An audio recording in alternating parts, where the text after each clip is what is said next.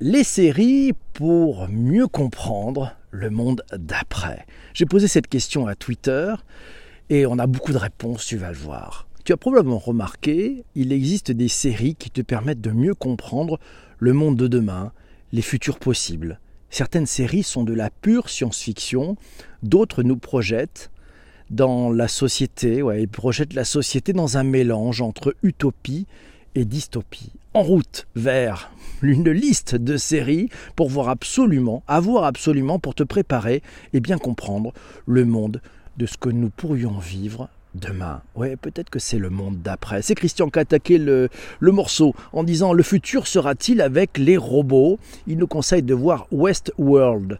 Il nous le dit entre prouesse technologique, fantasmes et cruauté humaine, les androïdes pourraient-ils à leur tour acquérir une conscience Intelligence artificielle et libre arbitre, émancipation, passion, c'est une fiction futuriste aux images et à la bande originale. Exceptionnel le signal euh, Christian. Westworld, si tu ne l'as pas vu, le pitch c'est dans un parc d'attractions futuriste qui s'appelle Westworld.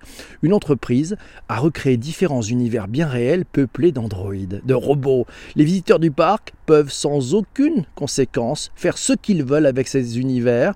Et à la suite d'une mise à jour du programme des androïdes, les dirigeants du parc et leurs visiteurs devront faire face à plusieurs bugs dans le parc. C'était le pitch, voilà. Westworld le signale euh, effectivement Magali, c'est la projection d'un avenir où on a servi des robots dans des parcs d'attractions. À un moment donné, ces robots développent une conscience. Et oui, une conscience destructive, nous signale euh, Christian, évidemment, c'est une conscience destructive à l'image de l'homme en fait. Voilà. Sinon, tiens, euh, c'est Yann qui nous signale Omniscient à voir sur Netflix. Euh, Omniscient, une série intéressante à voir. Et de l'autre côté, c'est Annie qui nous propose une série espagnole avec un virus, plus un pays qui divise les glaces sociales, plus un régime totalitaire. Est-ce une fiction?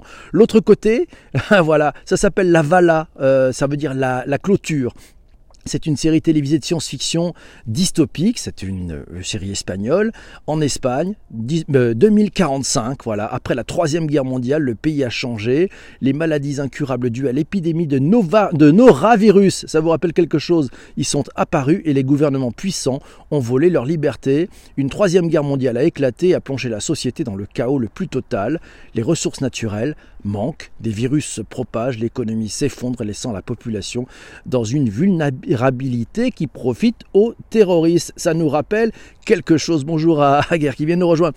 Years and Years, nous signale Isabelle, où la vie en Angleterre depuis le Brexit qui n'était pas acté à dans 30 ans. Ouais, de maintenant, depuis le Brexit à dans 30 ans, cette série est assez bluffante, nous signale Isabelle. Years and Years, c'est une série avec euh, Emma Thompson. Ça démarre en 2019 en Grande-Bretagne. On est en plein air Brexit. Ça vous rappelle quelque chose? Le spectateur va suivre la vie tumultueuse des Lions, une famille de Manchester.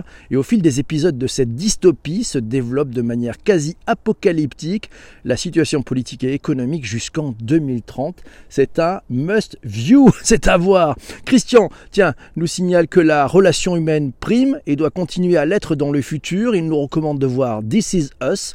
C'est une série touchante sur les relations et émotions que l'on traverse toutes et tous, humour, amour, drame. C'est une construction narrative exceptionnelle avec des interprétations remarquables, nous signale Christian. This is Bon, le pitch est simple. Il y a statistiquement 18 millions d'êtres humains qui partagent le même jour d'anniversaire dans le monde, mais il existe une famille répartie entre New York et Los Angeles, dont quatre membres partagent la même date d'anniversaire. Je te laisse regarder la série, tu vois. C'est juste passionnant. Omniscient, on en parlait tout à l'heure, c'était Yann qui nous en parlait. Omniscient, c'est une série télévisée de science-fiction brésilienne. L'intrigue tourne autour d'une société avec un système de sécurité omniscient en place. Ça a été présenté sur Netflix le 29 janvier 2020. C'est Sanjay qui nous recommande, sinon, tiens, euh, bah oui, Sanjay nous recommande The Truman Show. C'est un film sorti en 1998 qui évoquait déjà à l'époque les aspects destructeurs des médias et des nouvelles technologies sur nos sociétés. The Truman Show, oui, c'est un film américain.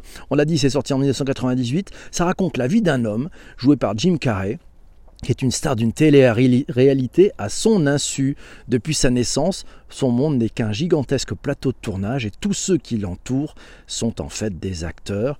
Lui seul ignore la réalité. Le film explore ses premiers doutes et sa quête pour découvrir le but de sa vie. Ah, sinon, tiens, allez, moi une que j'aime beaucoup, ah, c'est Mr. Robot. Vous connaissez? Dans cette série, le personnage principal, il s'appelle Elliot Alderson. Il est joué par Rami Malek. Il a un seul objectif, rétablir l'équilibre de la société par la destruction et le piratage. Le jour, Elliot Alderson est informaticien à New York et travaille comme ingénieur en sécurité informatique. La nuit, oh, on verra bien. Si les coulisses du piratage et la cybersécurité vous passionnent, Mr. Robot, c'est fait pour vous. Tiens, sinon, on parle aussi de Devs. C'est Lily Chan, ça c'est l'ami Patrick qui nous signale. Il faut regarder Devs. Euh, le pitch c'est simple. Lily Chan vit une histoire d'amour épanoui avec Sergei, nous signale Patrick. Tous les deux sont ingénieurs en informatique, alors que le jeune homme est promu en rejoignant une compagnie annexe à la société Amaya. Il est retrouvé mort immolé par le feu quelques heures plus tard. Oh, oh, oh, devs, à voir absolument. Je pense que ça peut permettre de réfléchir aussi. Christian nous dit tiens, pour comprendre le monde de demain en révisant le monde passé, il nous recommande The Crown, oui, qui nous replonge dans les péripéties autour de la souveraine du Royaume-Uni Intrigue, romance, politique et une fidélité historique avec une qualité remarquable d'interprétation, réalisation d'images, etc.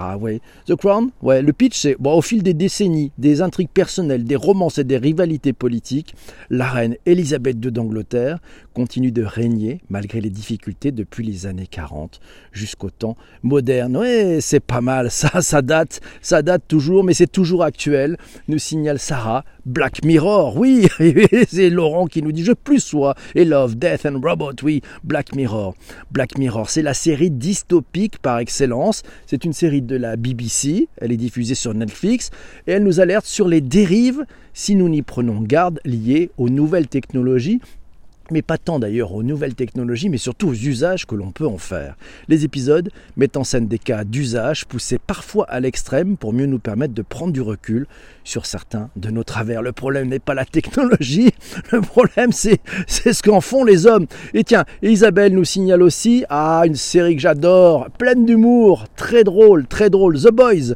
Oui, c'est un monde hyper capitaliste, dans un monde hyper capitaliste mené par une multinationale qui fabrique des mutants et qui mène un culte autour d'eux, une parabole de l'Amérique déchirée entre conservatisme et libéralisme, nous signale Isabelle The Boys. Oh là, The Boys, les super-héros sont des salauds. C'est ça le pitch en un mot. Voilà, le pitch, non, et si les super-héros, aussi connus que des vedettes, aussi influents que des politiciens et aussi révérés que des dieux, abusaient de leur super-pouvoir au lieu de faire le bien. Les super-héros sont des salauds. C'est une série jubilatoire qui permet de s'interroger sur la véritable nature de celles et ceux que l'on qualifie de super-héros. Intéressant, hein Ouais. Cet épisode du podcast est maintenant terminé. J'espère que tu as appris plein de plein d'épisodes, plein de séries à voir. Je te laisse, j'ai rendez-vous avec les amis qui sont en direct ce matin sur Twitter. À très vite pour un prochain épisode. ciao ciao.